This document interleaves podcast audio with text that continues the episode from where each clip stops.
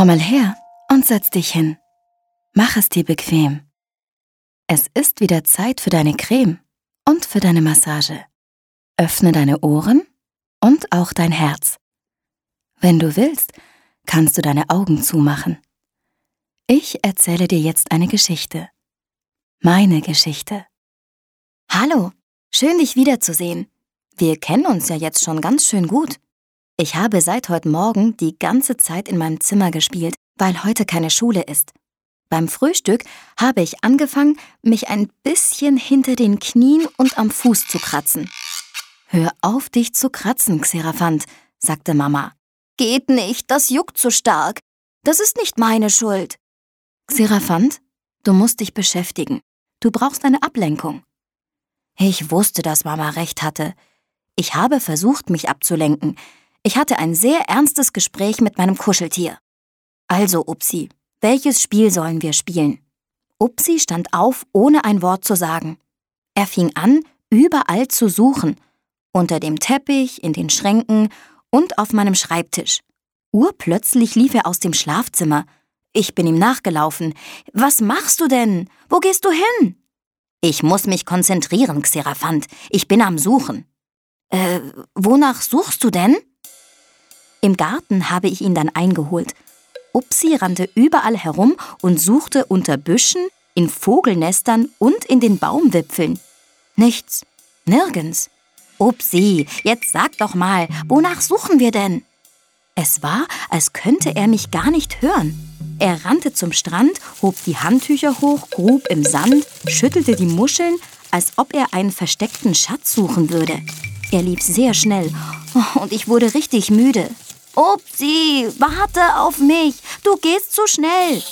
Beeil dich, Xeraphant. Wir müssen sie finden. Was finden? Antworte mir. Wir kamen zu einem Panda und zwei Schildkröten. Upsi ging zu ihnen. Halli, hallo. Ich suche nach der Ablenkung für Xeraphant. Habt ihr sie irgendwo gesehen? Ich habe nicht mehr gehört, was der Panda und die Schildkröten geantwortet haben, weil ich so sehr lachen musste. Upsi, Warum suchst du nach meiner Ablenkung? Du hast doch selbst gesagt, du bräuchtest eine Ablenkung, Xeraphant. Wir müssen eine finden. Mein Kuscheltier ist wirklich lustig. Es versteht immer alles falsch. Aber Upsi, abgelenkt zu sein heißt doch etwas anderes zu spielen, etwas anderes zu machen, um nicht mehr so viel an meine juckende Haut zu denken. Verstehst du? Okay. Upsi dachte eine Weile nach machte ein ernstes Gesicht und sagte dann, Na, dann hat es also funktioniert. Ich habe dich heute Morgen abgelenkt. Du hast dich überhaupt nicht gekratzt. Boah, mein Upsi ist wirklich ein ganz schlauer. Wir haben dann zusammen ein paar Comics gelesen, uns einen Zeichentrickfilm angeschaut, dabei Popcorn gegessen und uns eine Geschichte ausgedacht. Während dieser Zeit habe ich fast gar nicht an mein Ekzem gedacht. Und abends beim Eincremen habe ich Papa von unserem Abenteuer erzählt. Glückwunsch, Xeraphant. Du hast es geschafft, dich abzulenken. Das ist gut. Das hast du alles mir zu verdanken, flüsterte Upsi. Aber Papa hat ihn nicht gehört.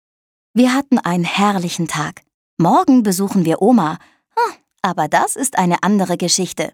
Ich erzähl sie dir morgen.